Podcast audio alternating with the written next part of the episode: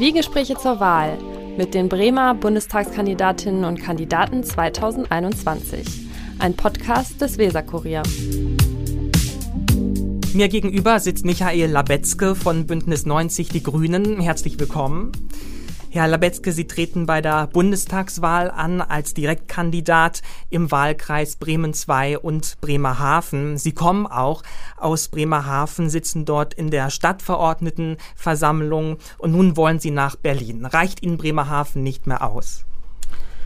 Das ist ähm, tatsächlich gar nicht die Frage, sondern Bundespolitik wirkt sich ja auch definitiv auf meine Heimatstadt aus, auch auf das Bundesland Bremen. Und alleine das ist für mich Anreiz äh, genug. Und ich muss sagen, ich habe großen Respekt und äh, vor dieser Aufgabe. Aber es ist einfach so, das ist jetzt meine Zeit. Ich habe das äh, sehr genau für mich selbst auch im Vorwege geklärt, das Für und Wider abgewogen. Und äh, ich habe es auch mit meiner Frau besprochen, ganz klar. Es kann nur eine gemeinschaftliche Entscheidung darüber mhm. geben, dass man das gemeinsam bespricht. Und es ist einfach so, ich fühle mich mehr als gut vorbereitet, bin ja auch in einigen Themenfeldern auch über Bremerhaven, weit über Bremerhaven bundesweit vernetzt. Und äh, ich glaube, das ist jetzt, oder ich bin davon überzeugt, äh, dass es jetzt für mich der richtige Zeitpunkt ist. Das habe ich für mich persönlich auch so abgesteckt. Äh, jetzt wäre ein gutes Jahrzehnt für mich, oder jetzt ist ein gutes Jahrzehnt für mich, wirklich nochmal aktiv Politik zu machen. Wir wollen Sie ein bisschen näher äh, kennenlernen. Sie sind aufgewachsen in Lehe, genauer gesagt in Eckernfeld. Können Sie uns so zwei, drei Dinge nennen, die Sie geprägt haben in Ihrer Kindheit?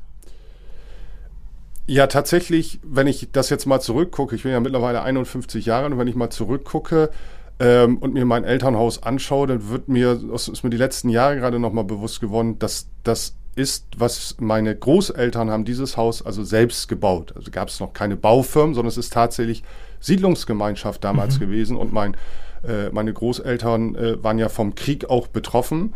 Äh, mein äh, Opa mütterlicherseits war Schiffbaumeister, Schiffbaumeister bei den Motorenwerken Bremerhaven und meine Oma im Lea Krankenhaus, äh, also gleich um die Ecke.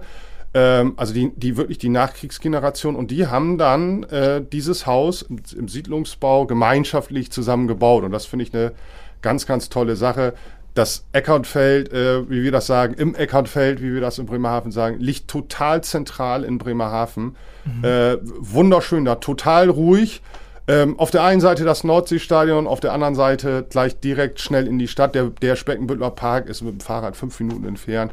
Also eine wunderschöne, traumhafte Ecke und nicht überteuert. Ähm, ich könnte mir sogar vorstellen, wenn wir jetzt nicht anderweitig äh, uns in Bremerhaven niedergelassen hätten, das wäre immer für mich eine Adresse, wo ich sagen würde, äh, da möchte ich gerne hinziehen. Mhm. Wann kam denn bei Ihnen der Wunsch, äh, Polizist werden zu wollen?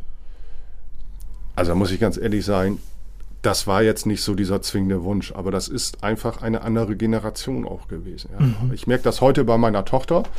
Die studiert jetzt ähm, äh, Physik und äh, Biologie. Mhm. Und ähm, während wir, als wir dann den Studienführer mal durchgegangen sind, ne, ähm, ich hätte jede zweite Seite äh, hätte ich was finden können, wo ich gesagt hätte, das hat mich interessiert. Mhm. Zu meiner Zeit war das gänzlich anders. Wir mhm. haben, es gab weder die Beratungsangebote, äh, noch kann ich jetzt sagen, dass ich jetzt aus einem ähm, ja, ähm, Doktorandenhaushalt komme, wo mhm, alle äh, ja, ja. ihren Abschluss gemacht haben.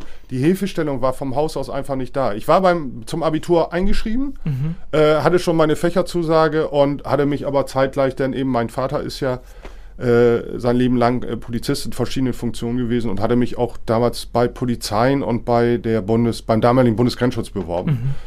Ja, und dann kam die Zusage mit 17 mhm. und äh, das mhm. war sowieso für mich eine chaotische Jugendzeit, muss ich ganz klar sagen. Mhm. Äh, mich hat alles interessiert, aber bestimmt nicht meine Zukunft und Schule schon gar nicht. Ähm, mhm.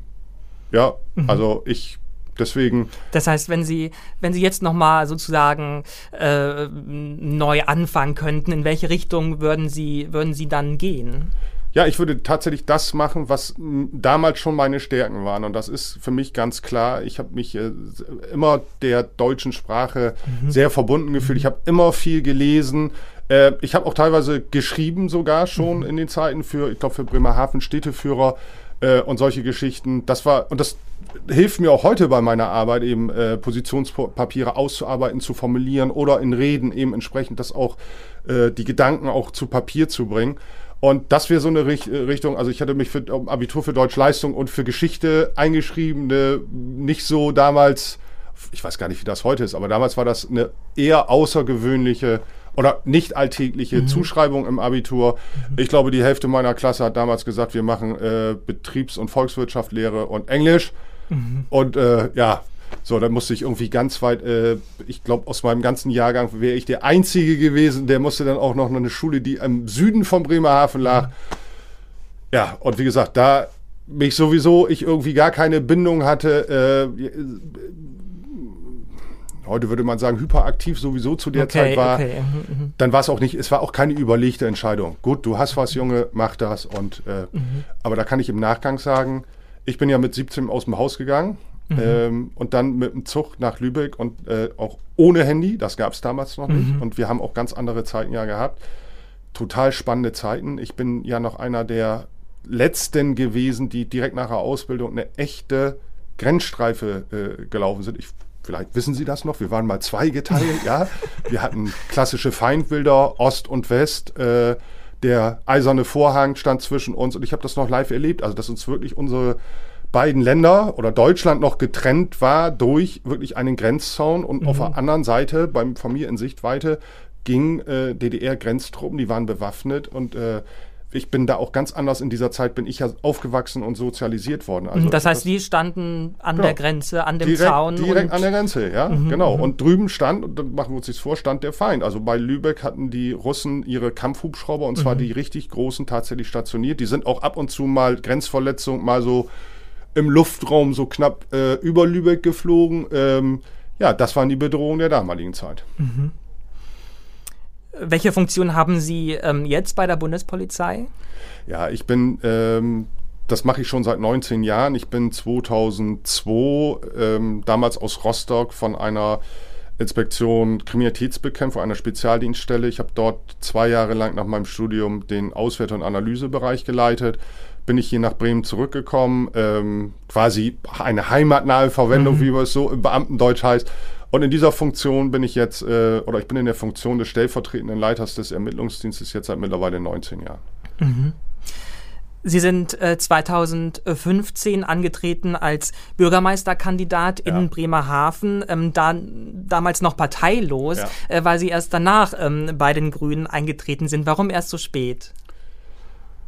Das hängt damit äh, zusammen, dass ich, also ich bin schon immer ein politisch interessierter Mensch gewesen mhm. und äh, es hat sich einfach für mich in dem Laufe der Jahre ergeben, dass ich sage, mit den Grünen, das habe ich einfach die meiste äh, Nähe. Also ich bin auch selber ein sehr achtsamer Mensch und äh, Nachhaltigkeit ist für mich ein ganz, ganz wichtiges Thema. Und wenn man sich dann mal mit verschiedenen Themen auseinandersetzt, dann merkt man eigentlich immer wieder, dass, es, dass man so viel selbst machen kann. Aber das war auch der Wunsch, wenn man in dem Team drin ist, wie, wie kann ich das eigentlich umsetzen? Und da war für mich einfach die Nähe da. Und die Geschichte war dann mehr ein Zufall. Ähm, es war tatsächlich eine Anzeige ähm, im, in der Nordsee-Zeitung, eine Stellenanzeige. Mhm, Gesucht wird der Kämmerer, zugleich Bürgermeister der Stadt Bremerhaven. Und dann habe ich meine Frau zu mir gesagt, hier, Michael, guck mal. Und dann habe ich mich beworben, hatte aber dann auch zeitnah Kontakt mit den Grünen in Bremerhaven aufgenommen aber wir haben gesagt, wir machen da mal so einen kleinen Überraschungskuh draus. ähm, ja, aber das ist einfach tatsächlich mal, ähm, im Nachgang kann man jetzt sagen, ich habe meinen Hut mit Ring, äh, mit, mit Nachdruck in den Ring geworfen. So ja, kann man es vielleicht ja, im Nachgang ja. tatsächlich sagen. Was tun Sie denn, um den Kopf sozusagen auch mal äh, abzuschalten? Ich bin unglaublich viel draußen. Ähm, also alle, jede freie Minute. Ich bin ja leidenschaftlicher Fahrradfahrer. Äh, wir gehen aber auch unwahrscheinlich gerne wandern. Also gerade Wandern in Deutschland ist eine super geile Geschichte.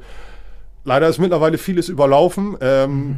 Ich oder auch meine Frau und ich mögen es am liebsten, oder insbesondere auch ich mag es am, wirklich am liebsten, wenn ich von morgens bis abends unterwegs bin im Wald und mir da am besten auch gar kein Mensch über den Weg läuft. Äh, mhm. Weil dann bin ich so richtig Kopf wirklich frei die Luft, die Natur auch wirken lassen und auch wirklich äh, darauf auch eingehen. Was sagt mir eigentlich meine Umge Umgebung, was gibt es? Wir haben zwei Hunde und die müssen sowieso bewegt werden. Das heißt also, äh, wir gehen auch tagsüber denn morgens und abends spazieren. Ähm, Dann laufe ich noch gerne, das ist so das Einzige, was ich so schaffe. Äh, Komme ich momentan aber auch kaum zu. Einmal die Woche, zehn mhm. Kilometer habe ich eigentlich recht gut durchgehalten in diesem Jahr, komme ich aber momentan kaum zu.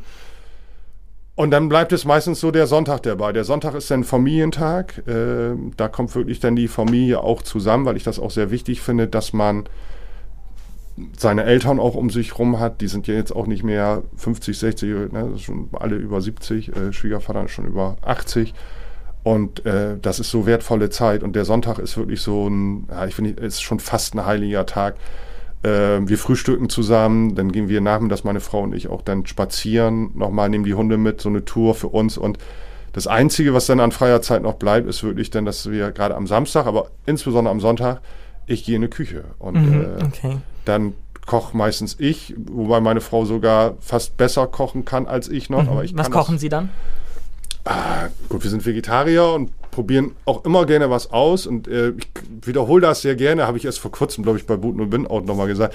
Es ist tatsächlich mein Leibsgericht, ist eine ganz einfache Speise, äh, Spaghetti alla Genovese, also ein mhm. selbstgemachtes, mhm. äh, frisches Basilikumpesto. Ähm, geht ganz einfach, also jetzt kommt er endlich an. Er hat dieses Jahr ein bisschen gebraucht. Basilikum aus dem eigenen Garten. Ganz frisch Basilikumpesto muss immer frisch sein. Äh, dann geht da ein bisschen rein grobes Meersalz. Äh, dann geht da rein ein gutes Olivenöl, Knoblauch aus dem eigenen Garten. Dann werden noch äh, Pinienkerne angeröstet. Die kommen dann mit rein. Das Ganze wird püriert und dann wird frisch gehobelter Parmesan untergerührt. Und Sie merken, ich kriege gerade auch richtig Hunger. das kann ich mir auch schon sehr gut vorstellen, ja, wie Sie das beschreiben. Das geht. Aber Sie sagen schon, Sie haben jetzt schon äh, relativ wenig Zeit. Das ja. wird ja ähm, nicht mehr, wenn Sie in Berlin sind. Das wird ja, ja tendenziell dann noch weniger. Das ist äh, schon echt eine Herausforderung, ähm, aber wir kriegen das äh, hin. Also ich habe da gerade gestern mit meiner Frau haben wir lange drüber gesprochen, als wir unterwegs waren, spazieren gegangen sind. Ähm, äh, diese Chance, und das ist mir ja das Wichtige, für mich persönlich auch wichtig, neben der politischen Arbeit, wenn man mal nach der persönlichen Motivation fragt, wenn ich mir überlege, dass ich damals mit einem Realschulabschluss von der Schule abgegangen bin, ich habe kein Abitur gemacht, dass ich gesagt habe, so, ich bin damals beim Bundesgrenzschutz als Polizeihauptwachtmeister Anwärter A6 angefangen und habe mich eigentlich mein ganzes Leben ja schon tatsächlich auch für mich persönlich eine Karriere auch hingelegt. Wobei, mhm. das ist mir, mhm. Titel sind mir nicht wichtig, aber mhm. ich weiß, dass ich etwas geschafft habe. Mhm. Und jetzt gibt es die Möglichkeit, tatsächlich für mich zu gestalten. Mhm. Wenn man im Bund ist, kann man gestalten. Ähm, und es geht nicht um Ruhm, es geht nicht um Macht, es geht auch nicht um Geld und Anerkennung. Es äh, ist einfach eine Sache, jetzt ist die Möglichkeit zu gestalten und ich fühle mich da einfach, das ist jetzt mein Moment. Vielen Dank für das Gespräch, Michael Labetzke. Dankeschön.